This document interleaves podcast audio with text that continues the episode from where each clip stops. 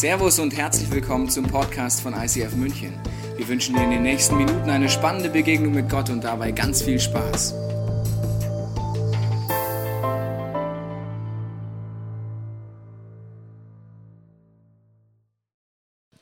Seit vielen Wochen reden wir über den Adler in dieser Kirche. Wenn du das erste Mal da bist, denkst dir oder zu Hause anschaust, ich dachte, es ist eine Kirche, kein Biologieunterricht. Ja, es ist eine Kirche. Wir reden trotzdem viele Wochen über ein Tier, den Adler.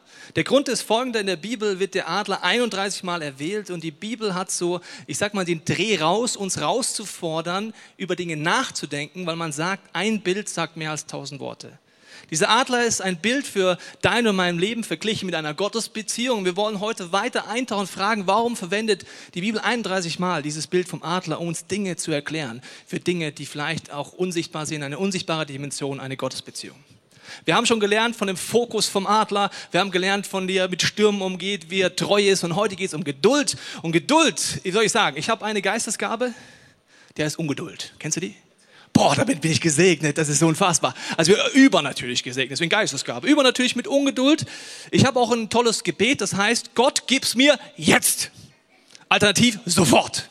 Also ich äh, denke, Geduld, das ist so unsexy und so Ah, ja, und jetzt geht es um Geduld, diese, diese Celebration, diesen Gottesdienst lange, die Predigt. Und äh, Geduld kann man vom Adler definitiv lernen. Ich habe dir eine Bibelstelle mitgebracht, Hiob 39, da heißt es, schwingt sich der Adler auf deinen Befehl so hoch empor und baut in der Höhe sein Nest. Oben im Felsen haust er und baut auf Bergzacken sein Horst wie eine Festung. Von dort erspäht er seine Beute, seine Augen entdecken sie von weitem. Das ist schön, der Adler hat einen Fokus, er entdeckt die Beute dadurch, was, er, was ihn satt macht, von weitem nur was nicht drin steht ist, was ist, wenn es mal wieder länger dauert mit der Beute? Die Bibelstelle kann man so verstehen, ja, der Adler sitzt da oben, denkt, ja, da unten das Mäuschen, das holen wir uns, zack, bumm, Hammer. Ich meine, Mäuschen will abhauen, ja. Fuchs will abhauen. All die Tiere wollen abhauen. Das heißt, er erwischt nicht jedes Mal die Beute. Er sieht sie von der Weite und wenn er es nicht erwischt, das Tierlein, geht er in eine sogenannte Warteschleife. Kennst du Warteschleifen? Okay. Warteschleife. Er nutzt die Thermik und fliegt im Kreis. Ich weiß nicht, ob du schon mal im Flugzeug in der Warteschleife warst. Ich war letztens in einer Warteschleife. Ich war auf dem Heimweg, Heimflug zu meiner Familie. Ich wollte endlich heimkommen und dann saß ich 45 Minuten im Himmelfest in der Warteschleife. Ah, ich gedacht, oh, da unten ist ja München City, schön. Das ist der Airport, da waren wir schon dreimal. Warteschleife. Immer im Kreis. Warteschleife. Und das sind die Situationen in meinem Leben. Der Adler sucht Nahrung und bei uns geht es um, bei der Beute um seelische, geistliche, körperliche Nahrung, die wir mal verpassen oder wo es mal länger dauert. Körperlich, also das, was zu essen haben, werden die wenigsten hier im Raum, weil sie in Deutschland leben, eine Herausforderung haben. Es gibt Möglichkeiten, Essen zu bekommen in Deutschland. Aber seelisch, das sind Momente, wo du eine Sehnsucht hast im Leben, vielleicht den Wunsch, einen Partner zu haben, ein Kind zu haben, eine Familie zu gründen, einen Beruf zu finden, Arbeitslosigkeit beenden. Das sind Wünsche, Sehnsüchte in uns, wo ich sage, ja, das wäre die Beute, wenn ich das mal erwischen würde. Oder geistlich.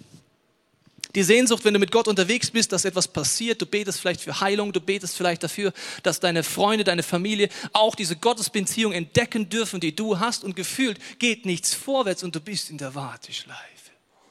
In der Warteschleife. Wir haben einen Experten in dieser Serie, er ist Dr. Adler. Und er hat wieder geniale Tipps für dich und mich, was du in der Warteschleife tun könntest, wenn du sie nicht nutzen möchtest. Das schauen wir uns mal an. Dr. Adler, was für Tipps hast du? Herzlich willkommen zu dieser Adlerserie. In dieser Serie geht es darum, dass Gott ihr Leben zum Aufblühen bringen will. Aber wollen Sie das überhaupt? ich glaube nicht.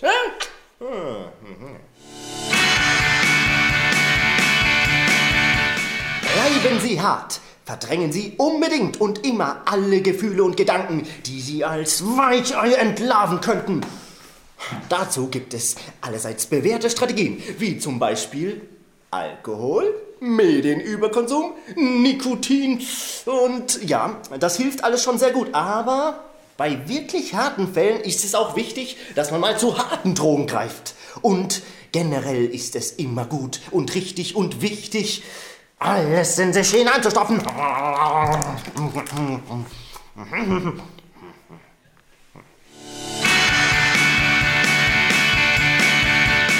Stürzen Sie gut ab.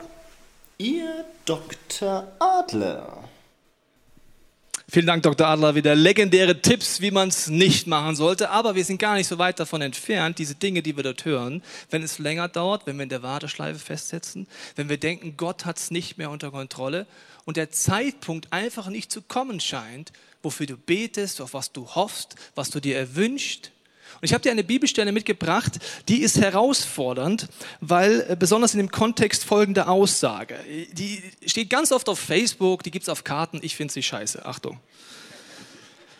Gott kommt nicht zu früh, er kommt nicht zu spät, sondern zum richtigen Zeitpunkt. Da denke ich, das kann nur jemand sagen, der gerade nicht mein Leben hat.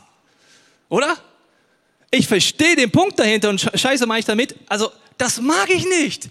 Wie nicht zu früh, nicht zu spät. Er soll jetzt kommen. Verstehst du? Jetzt brauche ich Gott. Er ist nicht da. Ich habe im Moment jetzt nichts davon, dass er nicht zu früh. Gefühlt kommt er vielleicht gar nicht. Und jetzt kommt eine Aussage gerade zum Zeitpunkt, dass diese Aussage leider doch stimmt. Ja, also auch wenn ich sie nicht mag. Okay, Achtung. Für alles auf der Welt hat Gott schon vorher die rechte Zeit bestimmt. In das Herz des Menschen hat er den Wunsch gelegt, nach dem zu fragen, was ewig ist. Aber der Mensch kann Gottes Werke nie voll und ganz begreifen. Mit anderen Worten, Gott legt einen Zeitpunkt fest. Habe ich eine weitere Bibelstelle für dich? Der Herr sprach zu mir, Habakkuk, was ich dir in dieser Vision sage, das schreibe in deutlicher Schrift auf Tafeln, jeder soll es lesen können. Denn was ich dir jetzt offenbare, wird nicht sofort eintreffen, sondern erst zur festgesetzten Zeit. Es wird, dich ganz, es wird dich ganz bestimmt erfüllen, darauf kannst du dich verlassen. Warte geduldig, selbst wenn es noch eine Weile dauert. Gott sagt hier, ich habe den Zeitpunkt festgelegt. Das heißt, du betest für etwas, du wünschst dir etwas, du gehst drauf zu und Gott sagt, jetzt gibt es eine Challenge. Ich als Gott habe diesen Zeitpunkt festgelegt und nicht wir als Menschen. Und dieser Zeitpunkt zu wissen, das ist die Challenge. Wenn du wüsstest in der Warteschleife, wie lange was dauert, ist eine Warteschleife vielleicht gar nicht mehr so schlimm. Wenn du wüsstest, ja, noch sechs Jahre, dann kommt der Partner dann nutzen wir die sechs Jahre, oder? Super, sechs Jahre Zeit, was machen wir, solange wir noch Singles sind? Schöne Sache. Aber wenn du es nicht weißt und der Warteschleife festhängst, da kommt der Moment, wo ich denke, kann ich Gott vertrauen? Meint Gott eigentlich wirklich gut mit mir? Und das sind Situationen, wo wir warten auf etwas, wo wir in der Gefahr sind, nachzuhelfen, weil vielleicht der Druck steigt, der Frust steigt. Als ich in jungen Jahren mit meiner Frau äh, ganz frisch verheiratet war und wir waren Studenten, wir waren wirklich sweet 22 und wir haben gesagt, Mensch, in München kein Problem, wir kriegen schon eine Wohnung, wir sind ja Studenten, ja, und äh, haben leider keinen Millionär als Papa und auch sonst nicht gute Argumente und auch eigentlich fast kein Geld. Gut, dann haben wir gesagt, wir suchen eine Wohnung, haben gebetet und hatten wie in unserem Herzen die Überzeugung, dass Gott eine Wohnung für uns hat, wo wir uns wohlfühlen, wo gewisse Rahmenbedingungen da sind. Die haben uns aufgeschrieben, zum Beispiel haben wir gesagt, Jesus, du weißt, so provisionmäßig Makler, wir sind Studenten, ne? das wird schwierig. Also hatten wir den Gedanken, es wird ohne sein. Dann mussten wir aus der einen Wohnung raus und wir hatten noch drei Monate Zeit, aber keine Wohnung. Gut, Gott, du kommst ja nie zu früh, das merke ich jetzt. Aber auch nicht zu spät, gell?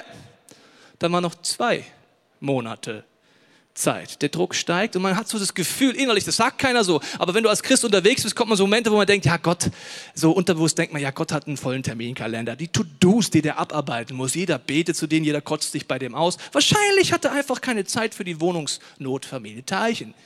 Also müssen wir doch Gas geben. Wir haben ja immer geguckt, aber es war nie das dabei, wo wir gemerkt haben, das ist die Wohnung, wo Gott uns haben möchte. Dann war noch ein Monat. Uh, Gott kommt ja nicht zu früh, ne? Schade eigentlich, wenn ich eigentlich cool, wenn Gott mal zu früh kommen würde, oder?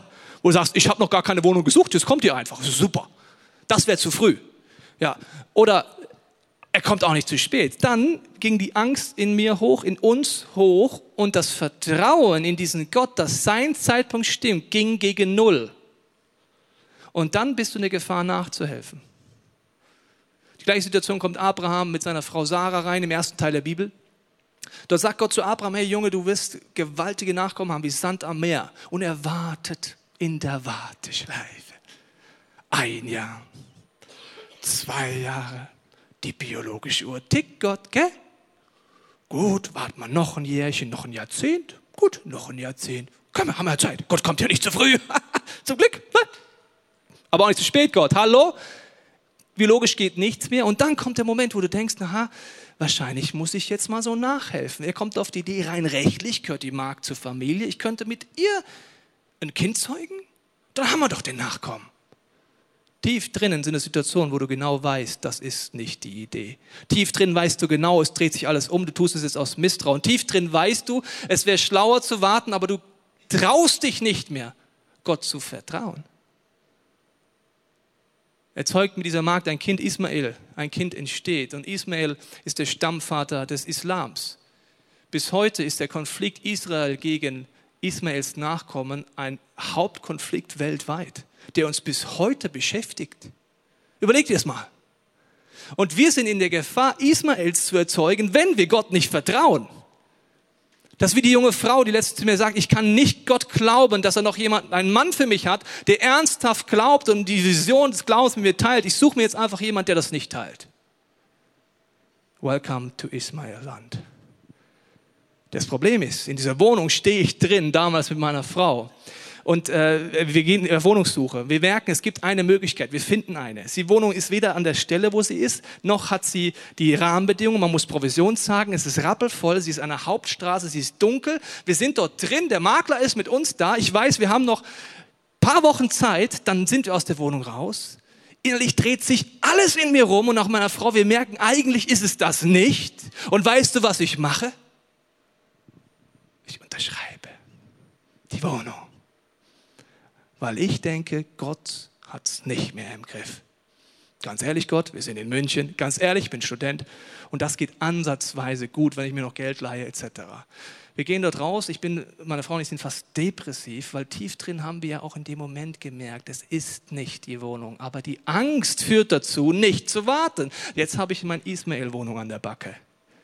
Zwei Tage später, in Worten zwei Tage, das wäre nicht lang gewesen. Gott kommt nicht zu früh aber auch nicht zu spät. Zwei Tage später kriegen wir einen Anruf, Mensch, ich suche doch eine Wohnung. Ich hätte da eine Wohnung, ist eine Hausmeisterwohnung mit Garten, mit Balkon, Parkett, alles, was ihr so wollt. Das kostet 210 Euro. Warm? Was? Und du kannst noch die Treppe wischen, wenn du willst. Du eh einen Nebenjob, dann kriegst du noch mal Einnahmen. Also weniger als 210 Euro kostet die dann.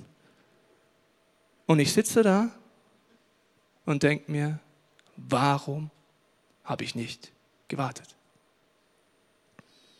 Wir sind aus der Nummer rausgekommen und es hat uns nur Geld gekostet. Mit Hilfe meines Schwiegervaters haben wir den Markt dazu gebracht, dass er uns gegen eine Strafzahlung Teil der Provision und Teil der Miete wieder rausgelassen hat. Das war alles Geld, was wir damals hatten. Habe ich in eine Wohnung verloren, die einfach nicht die war, die Gott für mich vorbereitet hat. Danach habe ich mir geschworen, Jesus, hilf mir, dir zu vertrauen, wenn der Zeitpunkt sich nach hinten verschiebt, wenn ich der Meinung bin, es geht nichts vorwärts. Die Situation kannst du jetzt auf alles übertragen, auf Lebensbereiche, auf Wünsche, wo wir in der Gefahr sind, nachzuhelfen und Druck aufzubauen. Und wenn du sagst, ja, aber wie ist das denn jetzt mit dem Zeitpunkt, habe ich dir einen Gedanken mitgebracht. Es heißt, in der Bibel stelle ich dir folgendes, Gott hat den Zeitpunkt festgelegt. Das heißt, wenn du hier ein Gebet sprichst, ein Wunsch in dir hervorkommt und du merkst, der ist ein göttlicher Wunsch, hat Gott den Zeitpunkt festgelegt. Du siehst den Zeitpunkt und denkst, ja, da vorne sehe ich ihn, das muss doch jetzt mal bald passieren. Das nennt man das Problem der prophetischen Schau. Wenn Gott dir etwas zeigt in deinem Herzen, ist im Kleingedruckten leider nie das Zeitliche abgebildet. Jetzt gibt es ein Problem. Niemals das Zeitliche abgebildet. Wie lange das dauert. Gefühlt, ach komm, das sehen wir, die Strecke von hier nach hier ist doch nicht weit. Aber den Weg, den Gott geht, oft in den Warteschleifen, geht runter ins Tal, wieder hoch, nochmal runter und dann sind wir da. Die Strecke ist viel länger, als ich dachte. Und in den Tälern dazwischen sind wir in der Gefahr, nachzuhelfen, Druck aufzubauen, Ismaels zu zeugen und zu sagen, Gott, du hast es nicht unter Kontrolle. Die Warteschleife ist für mich ein ganz zentraler Punkt in der Bibel. Und es kommt ein Wortspiel. Seid ihr bereit? Ja? Manche sind bereit, ist schön. Die Warteschleife schleift mich, während ich warte. Achtung. Die Warteschleife schleift mich, während ich warte. Dann denkst du, was soll dieses dumme Sportspiel? Ich erkläre es dir. Gott hat offensichtlich immer wieder eine andere Perspektive als du und ich. Er sagt, ich sehe es aus der Sicht der Ewigkeit. Ich sehe nicht nur deine Ziele hier, ich sehe nicht nur, wo du hingehst, sondern ich weiß, eines Tages wirst du vor diesem Gott stehen. Wenn du Jesus in dein Leben eingeladen hast, wirst du wie durchstarten eine neue Dimension. Dort gibt es andere Werte, andere Prioritäten, als wir heute hier setzen. Und Gott sagt, das Wichtigste ist, wenn du eines Tages in dieser Dimension bei Gott ankommst, ist, dass du ready bist, dass Gott ein Veränderungsprozess in dir gegangen ist. Und in den Warteschleifen geht er den Schleifprozess, Dinge in uns zu verändern. Die gehen oft sehr, sehr, sehr tief. Die kommen an den Punkt, dass wir merken, was ist eigentlich wirklich wichtig im Leben? Und kann ich Gott vertrauen? Als ich frisch mit Gott unterwegs war, Sweet 20 war ich damals. Und habe ich gedacht, Jesus, ich will ganze Sachen mit dir machen. Ich fahre mit dem Team nach Sri Lanka und dort will ich soziale Sachen machen, Kirchen unterstützen und dich besser kennenlernen. Wir waren dort unterwegs im Bürgerkriegsgebiet. Und dort habe ich einen Mann kennengelernt, der ein Waisenhaus leitete und der hat mich tief beeindruckt. Er hatte eine andere Perspektive auf sein Leben, eine Ewigkeitsperspektive. Ich habe ihn gefragt, erstens, also sag mal, ist hier Bürgergebiet, andauernd Bomben gehen hoch. Hast du eigentlich keine Angst, dass du mal in die Luft gesprengt wirst, wenn du mit dem Bus fährst? In Klammern, ich schon. Sweet 20. Ich will nur noch leben. Sagt er, nein, wieso? Und schaut mich entgeistert an. Äh, wie, wieso? Sagt ja, also ich habe gemerkt, mein Leben ist in Gottes Hand. Gott entscheidet, wann ich sterbe. Und wenn der Zeitpunkt gekommen ist, ist es für mich egal, ist es eine Bombe, hört mein Herz auf zu schlagen, werde ich überfahren, schlafe ich ein. Wenn der Zeitpunkt gekommen ist, wird Gott mich zu ihm holen und er entscheidet. Ich vertraue ihm. Ja, in der Theorie hört sich das jetzt gut an. Aber ich bin da noch nicht. Da habe ich gesagt, wieso glaubst du das? Er hat gesagt, ich habe so oft erlebt, er war um die 60, dass Gott den Zeitpunkt perfekt wählt, auch von meinem Tod eines Tages. Er hat gesagt, schau diesen einen Jungen hier im Waisenhaus der hatte eine Verletzung. Und dazu muss man wissen, dieses Waisenhaus ist im Bürgerkriegsgebiet, es gibt kein Krankenhaus, es gibt keinen Arzt. Das heißt, seit Jahrzehnten führt dieser Mann dieses Waisenhaus so, dass er einfach in Anführungsstrichen betet für Heilung, egal was es ist, vom Schnupfen bis zur offenen Wunde. Und er hat gesagt, über Jahrzehnte hinweg hat Gott jedes Kind geheilt. Und dieser Junge hier hatte mal eine Wunde am Schienbein. Und wir haben gebetet. Und es ist schlechter geworden.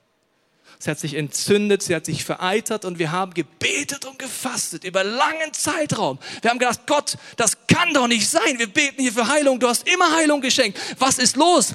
Zweifel kamen, Ängste kamen, Verbitterung kam teilweise. Und dann sagte er, weißt du was? Im Rückspiegel merke ich wieder mal, dass Gott zum Glück nicht immer sofort meine Gebete hört. Dieser Junge hier musste auf eine äh, Beerdigung seiner Verwandtschaft in ein kleines Dorf in der Nähe vom Dschungel gehen. Während diese Beerdigung lief, sind die äh, Terroristen oder eine terroristische Organisation dort eingefallen in das Dorf und haben alle Männer verschleppt in ein Trainingscamp, um sie zu Terroristen auszubilden, zu Selbstmordanschlägen etc. Sie nehmen alle Männer, alle Jungs mit, auch ihn. Er humpelt mit. Nach einiger Zeit sagt dieser Anführer da, warum humpelst du? Zieh mal dein Hosenbein hoch. Und er zieht es hoch und er sieht die vereiterte Wunde und sagt, wir können dich nicht gebrauchen, geh zurück. Dann sagt der alte Mann unter Tränen, was wäre gewesen, wenn Gott mein Gebet sofort erhört hätte? Dann wäre dieser Junge in einem Terroristencamp und würde wahrscheinlich nicht mehr leben. Gott sei Dank hat Gott mich eine Warteschleife geschickt, um zu zeigen, ich kann ihm vertrauen. Er legt den Zeitpunkt fest und nicht ich. In diesem Mann ist in der Warteschleife so viel mehr passiert, Gott ist, hat ihn geschliffen, als was man äußerlich mitkriegen kann. Ich habe dir eine weitere Bibelstelle zu dem Thema mitgebracht, 2. Petrus 3, Vers 9. Wenn manche also behaupten, Gott würde seine Zusage nicht einhalten, dann stimmt das einfach nicht. Gott kann sein Versprechen jederzeit einlösen, aber er hat Geduld mit euch und will nicht, dass auch nur einer von euch verloren geht. Jeder soll Gelegenheit haben, zu Gott umzukehren. Aha, also in der Warteschleife hat Gott Geduld mit uns? Ich dachte, ich muss Gott, mit Gott Geduld haben. Hat Gott, also mit uns? Damit wir umkehren? Die Warteschleifen sind Situationen, wo wir an Limits kommen. Ich mache dir ein paar Beispiele aus meinem Leben, was ist dieser Kirche passiert ist. Und mein Leben und diese Kirche ist für mich wie eins, weil es wie meine Familie ist. Diese Warteschleifen zu glauben, dass Gott etwas Gutes macht, habe ich im Rückspiegel mal überlegt, was das alles ist. Zum Beispiel, seit neun Jahren, du kannst mal in Tagen und in Stunden ausrechnen, seit neun Jahren bauen wir jeden Sonntag in dieser Kirche auf und wieder ab. Also auf und wieder ab. Ich meine, jeden Stuhl, verstehst du? Also jeden, jeden Stuhl auf, wieder ab. Die Leinwand auf, ab. Die Bühne auf, ab. Jedes Kabel auf, ab. Und jedes Mal, wenn ich in anderen Kirchen bin, denke ich mir, ha, ihr habt also ein Gebäude. Der Stuhl steht da die ganze Woche? Okay. Und die Bühne auch? Oh ja, klar, steht die ganze Woche. Weißt du, was wir machen seit neun Jahren? Aufbauen, abbauen, aufbauen und wieder abbauen. Es gibt so einen Film, der heißt Jeder verdammte Sonntag. Das kann man auf Logistik übertragen. Ja? Jeder aufbauen, abbauen. Und diese Warteschleife, dann denke ich mir immer, Gott, hallo, neun Jahre aufbauen, abbauen. Neun Jahre der Kirche erzählen, hallo, ich hätte einen Vorschlag. Mach noch jemand mit dem Abbau mit? Nein. Aufbau? Nein. Neun Jahre. Verstehst du? Und ich denke mir, Gott, hallo, du kannst doch einfach anders machen. Dann war mein Leitungsteam unterwegs. Wenn nächsten Mal da was weißt, letzten Mal da weißt du es. Da haben wir so einen Gedanken gekriegt, ja, seid ihr ready, die nächsten Jahre weiter auf und abzubauen?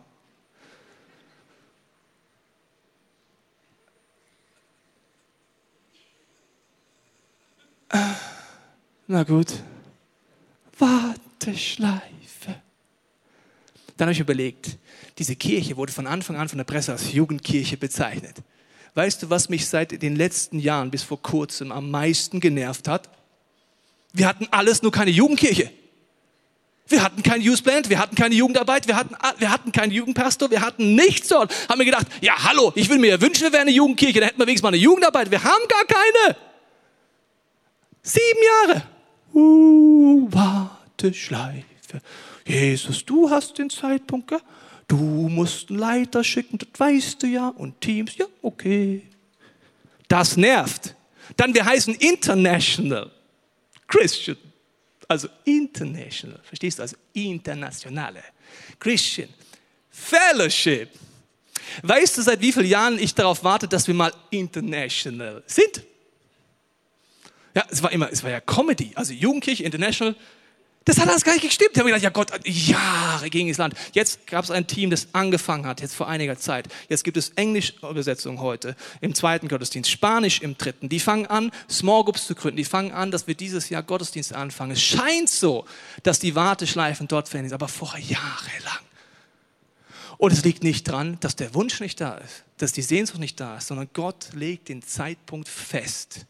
In dem Moment, wo wir nur anfangen, für etwas zu beten. Und unterwegs habe ich gemerkt, was Gott alles in uns gemacht hat, in uns, in den Teams. Letztens fragt mich jemand, hey, Tobi, so, wie ist das so? so? Bist der Pastor und das Leitungsteam von so einer schnell wachsenden Kirche, so viele Menschen lernen Jesus kennen. Seid ihr eigentlich stolz? Da habe ich gesagt, ich erkläre dir mal was. Wir bauen jeden Sonntag auf und ab. Ja und? Komm mal um 6.45 Uhr und bau mit auf und wieder ab.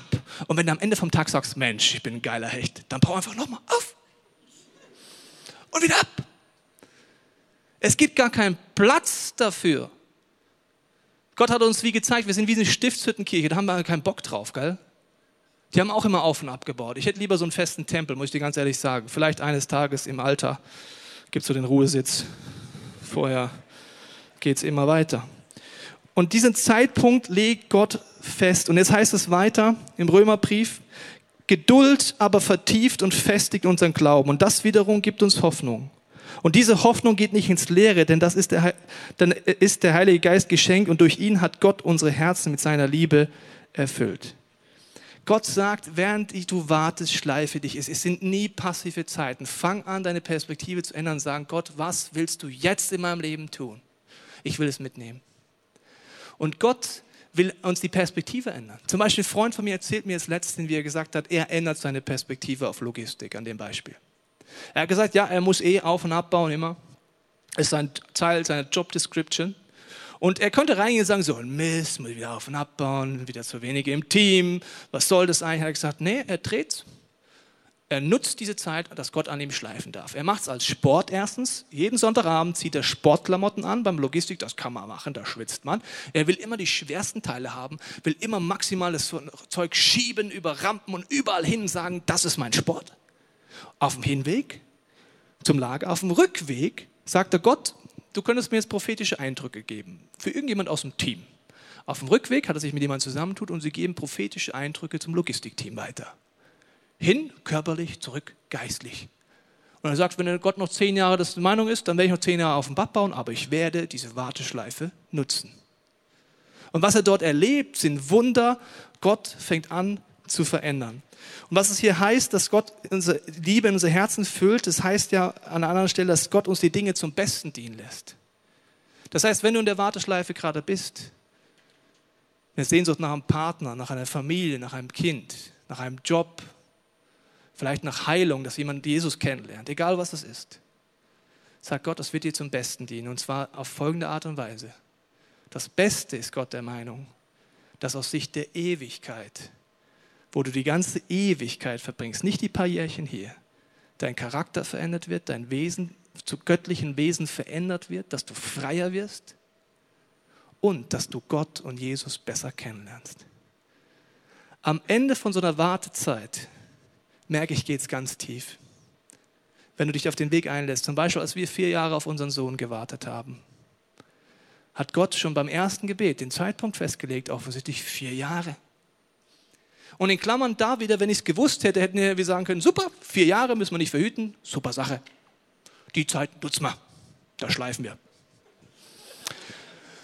Aber weil du es nicht weißt, kommt dann, ja, was ist, wenn nicht und so weiter. Und ich merke, Gott führt einen an, wenn man sich darauf einlässt, an einen Weg, der ist, ich sag mal, das ganz heiliger Boden in der Sprache gesprochen. Dass Gott mit uns in der Warteschleife den Punkt hin will, wo wir an den Punkt kommen, sagen, Gott, mein Leben gehört dir dein Wille geschehe. Wenn du Meinung bist, ich kriege kein Kind, ich nehme es aus deiner Hand, ich will nicht bitter sein, ich will deinen Willen leben.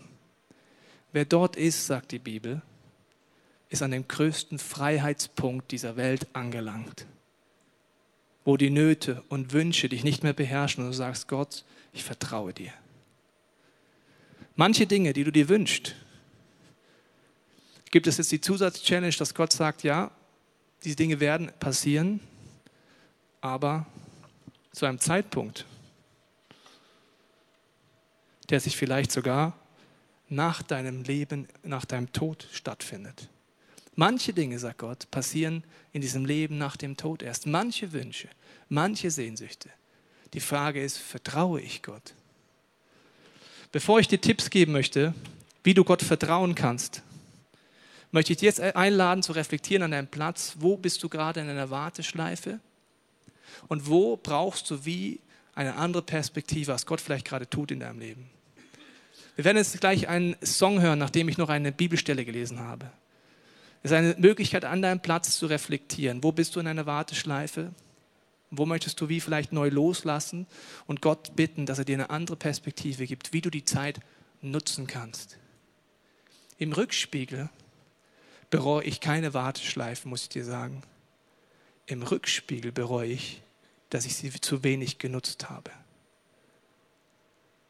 Das sind Situationen, wenn du dann eines Tages einen Partner hast und deine Singlezeit vorbei ist, zum Beispiel. Wirst du dann bereuen, dass du die Zeit vorher nicht so genutzt hast, wie es dir wünscht? Gott kommt zum richtigen Zeitpunkt. In dieser Geschichte möchte ich dich gleich in diese Zeit entlassen. Und zwar erzählt sie mir ein Freund. Eine junge Frau kommt vor zehn Jahren zu ihm und sagt, ich wünsche mir diesen Partner.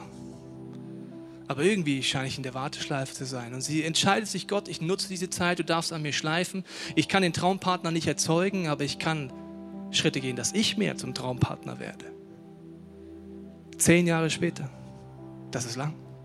Zehn Jahre später ist sie auf dem Heimweg von ihrer Arbeit und hat ein Platten Sie muss rechts ranfahren an der Schnellstraße. Sie schimpft wie ein Rohrschwein, sagt, Jesus, Oh, Platten, das kann doch nicht wahr sein. Während sie noch schimpft, hält hinter ihr ein Auto. Ein Mann steigt aus, gut aussehend, muskulös, zumindest in ihrer Einschätzung. Er sagt, kann ich Ihnen helfen? Er sagt, ja, Sie können mir den Reifen wechseln. Ja, kein Problem. Er wechselt den Reifen, sie unterhalten sich am Ende vom Reifen, sagt er, sagt sie, wie kann ich Ihnen danken? Sie können mit mir essen gehen. Sie gehen essen. Dreiviertel Jahr später sind sie verheiratet. Jetzt sagst du schmalzig, ich will dir auf andere Punkte hinaus. Gott hat zehn Jahre vorher den Zeitpunkt festgelegt. Wie hoch ist die Wahrscheinlichkeit, dass genau an diesem Tag sie genau in diesem Moment einen Platten hat? Wie hoch ist die Wahrscheinlichkeit, dass dieser vielbeschäftigte Businessmann genau an diesem Tag nicht eine Minute länger im Office bleibt, sondern genau durchkommt, dass der Verkehr genau läuft, dass er in dem Moment dort vorbeikommt und keinen wichtigen Termin hat, wo er sagt, nett, dass die Frau einen Platten hat, aber ich muss weiter. Wie hoch ist die Wahrscheinlichkeit? Gott hat zehn Jahre vor den Zeitpunkt festgelegt. Und diese Frau sagt heute, ich habe die Zeit genutzt. Ich lese jetzt die Bibelstelle vor und dann entlasse ich dich während diesem Song darüber nachzudenken, wo du von Gott vielleicht eine neue Perspektive möchtest. Hebräer 10 heißt es, werft nun euer Vertrauen nicht weg. Es wird sich erfüllen, worauf ihr hofft. Aber ihr müsst standhaft bleiben und tun, was Gott von euch erwartet. Er wird euch alles geben, was er zugesagt hat. Jesus, du weißt, wo jeder von uns steht heute hier in diesem Raum, zu Hause am Podcast. Du weißt, dass viele von uns dich das Gefühl haben, wir kennen dich noch gar nicht. Deswegen können wir dir auch nicht vertrauen. Ich bete, dass du den nächsten Song nutzt, um uns zu zeigen, dass du real bist, dass wir dich in unser Leben einladen können. Ich bete für jeden in diesem Raum und zu Hause am Podcast, der mit dir unterwegs ist, dass du unsere Perspektive änderst, uns zeigst, du hast den Zeitpunkt bestimmt. Und selbst wenn es erst nach dem Tod sein wird, dass unser Gebet erhört wird, hast du einen guten Plan. Du bist ein guter Gott. Ich danke dir für jede Warteschleife hier in diesem Raum. Und ich bete jetzt, dass du zu uns redest, sodass wir es verstehen. Dass wir dann im zweiten Schritt überlegen können, wie wir aktiv unseren Glauben, unser Vertrauen stärken können.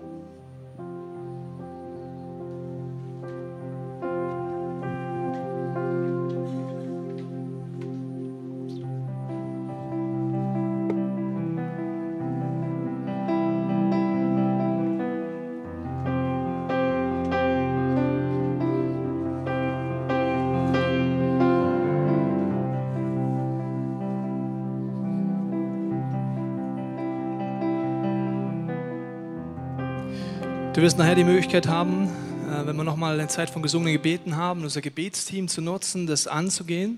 Ich möchte dir aber vorher noch Tipps geben, wie du gerade für Warteschleifen dein Vertrauen stärkst, weil das Entscheidende in den Warteschleifen ist, dass wir Gott nicht vertrauen können.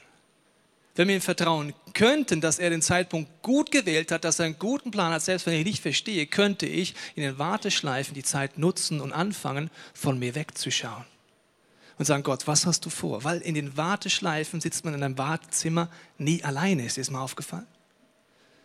Gott hat dann einen Plan, der ist mal minimal der Plan, dass wenn wir es schaffen, von uns wegzuschauen, auf andere zu schauen, dass er uns benutzen möchte und dadurch wir eine Liebe wieder erleben, Erfüllung erleben und wir nicht in einem Wartezimmer einfach nur die Zeitschrift durchblättern und sagen, Gott, hier sind noch andere Menschen. Mein Vater musste jetzt eine Woche in die Kurzzeitpflege aus verschiedenen Gründen in ein Altersheim für eine Woche. Und als ich ihn dort hingebracht habe, haben wir gemeinsam gebetet, dass er diese Woche nutzen kann. Dass Gott ihm zeigt, wie er gebraucht wird in den alten Menschen um ihn herum, wie Gott ihn benutzen möchte in der Hoffnungslosigkeit um ihn herum. Das ist so ein Punkt, der geht von mir weg und Gott gibt den Tipp, dass wenn du den Weg gehst und dich traust, ganze Sache mit Gott zu sagen, Gott, du darfst wirklich der Chef in meinem Leben sein, wie ich es im Beispiel von unserem Kinderwunsch gesagt habe. Gott möchte uns dorthin führen weil es die größte Freiheit ist zu sagen, dein Wille geschehe. Ich bin in der Warteschleife, was hast du in dieser Warteschleife, in mir und um mich herum vor? Wie willst du mich jetzt gerade gebrauchen? Und das sind aktive Schritte zu sagen, meine Zeit, meine Ressourcen, meine Gaben stelle ich Gott immer wieder zur Verfügung. Und den Tipp gibt die Bibel von der ersten bis letzten Seite, dass das der beste Punkt ist. Wenn du jemandem nicht vertrauen kannst, würdest du ihm auch menschlich den Tipp geben. Dann verbring mehr Zeit mit ihm und teste Dinge aus, ob er vertrauenswürdig ist. Geh Schritte mit dieser Person, mit Gott auch. Und Gott ist der Meinung, dass wir dorthin kommen können, dass wir von uns wegschauen. Und er uns dann benutzt. Und das sind Situationen, wo ich am liebsten durch die ganzen Reihen gehen würde, jeden, Schüttel, jeden Stuhl mal kurz schütteln, so. Hallo? Jeden, also wie ich jeden Stuhl. Mal kurz schütteln und sagen, du kannst jetzt Entscheidungen treffen. Wenn du noch nicht weißt, wie Gott dich benutzen kann, dass andere Menschen seine Liebe erlegen, dann geh zum Abenteuer-Alltag-Workshop, der wird dein Leben revolutionieren. Wenn du noch nicht weißt, wie Gott dir Impulse geben kann, wie du an Wurzeln gehst, dann geh bitte zum Dialog mit Gott Workshop. Nutze das Get Free Weekend, wo wir letztens drüber geredet haben. Bitte nutze es. Weil dann wird dein Vertrauen wachsen in diesen Gott, dass er es auch im Griff hat, wo du ihn nicht verstehst. Und auch mit unseren Ressourcen. Und das sind für mich ganz praktische Dinge, auch im finanziellen Bereich, wo ich merke, dass es die einfachste Möglichkeit, eine der einfachsten Möglichkeiten, das Vertrauen in Gott zu stärken, indem ich ausprobiere meine Ressourcen anzugucken und nicht zu sagen, ja, ich habe ja keine Ressourcen oder ich habe ja nicht so viel wie der Bill Gates sondern ich sage, was hat Gott mir in die Hände gelegt? Und ich fange es an einzusetzen für die Dinge, die auch aus der Sicht der Ewigkeit einen Unterschied haben. Und ich freue mich sehr, dass du die nächsten Wochen, den ganzen Februar, jeden Gottesdienst die Möglichkeit hast, zu überlegen, aktiv zu werden, zu überlegen, dich Gott zur Verfügung zu stellen, weil wir jedes Jahr um diese Jahreszeit etwas machen. Wir nennen es die Reach-Kollekte. Für die letzten Jahre da warst, kennst du das schon? Wir wollen einmal im Jahr unsere ganzen Ressourcen bündeln als Kirche fragen, wie können wir alle gemeinsam einen Unterschied machen? Wie können wir dafür sorgen, dass mit unserer Zeit, mit unseren Begabungen, unserem Geld mehr Menschen diesen Gott kennenlernen werden? Wir werden euch die nächsten Wochen immer wieder Projekte vorstellen. Du kannst am Ausgang auch diesen Reach Flyer äh, dir mitnehmen. Da sind die Projekte beschrieben. Sie sollen dazu helfen, dass mehr Menschen Gottes Liebe erleben. Und viele Projekte sind Dinge, die lange in der Warteschleife sind, wo wir der Meinung sind, dieses Jahr können wir alle gemeinsam einen Durchbruch erzeugen. In der Kinderarbeit, in der Jugendarbeit im International-Bereich, wo wir neue Gottesdienste anfangen wollen, wo wir neue Zielgruppen erreichen wollen, ist alles dort drin beschrieben. Und zum Beispiel ein Projekt zeige ich dir jetzt beispielhaft, was das bedeuten kann. Das Projekt, TV-Projekt, das wir haben. Vor einem Jahr haben viele von euch Geld zusammengelegt und auch Manpower gegeben, damit wir jede Woche diese Predigten im Internet und auf TV-Plattformen verbreiten können. Wenn ich mir anschaue, was durch eure Geld ermöglicht wurde in einem Jahr, finde ich das unfassbar. In Peakzeiten haben 250.000 Menschen an einem Sonntag die Chance gehabt, Jesus zu erleben. 250.000. Viele haben gesagt, ich bringe mich mit ein, wir haben Geld gesammelt. Letztes haben wir insgesamt für alle Projekte 180.000 Euro zusammengelegt. Auf der Großzügigkeit von vielen. Dieses Jahr wollen wir 250.000 für viele Projekte zusammenlegen. Das sind alles Dinge, die müssen wir nicht machen, aber wir wünschen uns, dass Gottes Liebe noch mehr Menschen erreicht. Im TV-Bereich wollen wir zum Beispiel einen Teil von Reach uns verbessern. Wir wollen dafür sorgen, dass das TV-Erlebnis besser wird zu Hause, dass die Menschen noch mehr Ressourcen haben. Wir wollen Teilzeit 400 Euro Stellen schaffen, um es weiterentwickeln zu können. Und wir wollen auch dafür sorgen, dass der Ton und das Bild noch besser wird. Das ist ein Teil des Projekts. Du wirst die nächsten Wochen immer die Möglichkeit haben zu überlegen, fange ich an, aktiv zu machen. Und das sage ich bewusst an diesem Punkt. Es ist für mich der beste Tipp, den mir jemand mal gegeben hat. Fang an, mit deiner Zeit an Ressourcen mit Gott zu leben und dein Vertrauen wird explodieren für die Zeiten, wo du ihn nicht verstehst. Du wirst die Möglichkeit haben, gleich einen kurzen Film zu gucken mit Dankes-E-Mails, die wir wöchentlich, viele Dankes-Mails von ganz Deutschland weltweit bekommen, dass ihr eure Ressourcen zur Verfügung stellt, dass wir das kostenlos ermöglichen können. Im Internet und zu Hause das anschauen kann. Und es sind Dankesmails, wo Leute Jesus kennengelernt haben, wo sie seine Power erlebt haben. Und du kannst währenddessen nachdenken, ob auch dieses Jahr für dich dran ist oder zum ersten Mal bei der Reach Collector dabei zu sein, auf zwei Arten. Erstens wird eine Folie eingeblendet am Ende, wo drin steht, was braucht es an Manpower, um unsere Ziele in diesem Bereich zu ermöglichen. Das sind immer so Männchen, da siehst du, so viele Männchen bräuchten wir dort. Und du siehst auch mein Lieblingsthema, Logistik. Weißt du noch, auf? Weißt noch, okay. Diese Folie zeigt dir eine praktische Möglichkeit, nur in diesem Projekt dabei zu sein. Es gibt viele Projekte in den nächsten Wochen, wo du es überlegen kannst. Und du wirst die Möglichkeit haben, dass wenn du hier am Gang sitzt, ist unter deinem Sitz, jeweils hier am Gang und da am Gang, ein Behälter, der sieht so aus. Und den darfst du dann durchgeben durch die Reihen gleich, wenn das Video startet. Dort ist ein Zettel drin und Stifte, weil viele Leute hier drin zum ersten Mal neu überlegen, will ich auch mit meinen Ressourcen dabei sein. Da gibt es die Möglichkeit zu sagen, ich möchte einmalig oder monatlich Finanzen zur Verfügung für diese Reach Kollekte, dass mehr Menschen Gott kennenlernen, zur Verfügung stellen. Dann gibt es die Möglichkeit zu sagen, ich möchte mitarbeiten. Das kannst du dann am Ende vom Gottesdienst am Ausgang einschmeißen in die Boxen. Und du kannst die Zeit nutzen zum Ausfüllen. Diese Statements, die kommen, die zeigen dir, was Gott durch Ressourcen letztes Jahr ermöglicht hat und motivieren mich, die nächsten Schritte zu gehen. Auch zu Hause kannst du an diesem Punkt überlegen, wenn du die Podcasts anguckst, ob du zu Hause sagst, du willst mit ermöglichen, dass diese Projekte nach vorne gehen. Wir hoffen, dass dir diese Predigt weitergeholfen hat. Wenn du Fragen hast, kannst du gerne an info at icf-moenchen.de mailen und weitere Informationen findest du auf unserer Homepage unter www.icf-moenchen.de.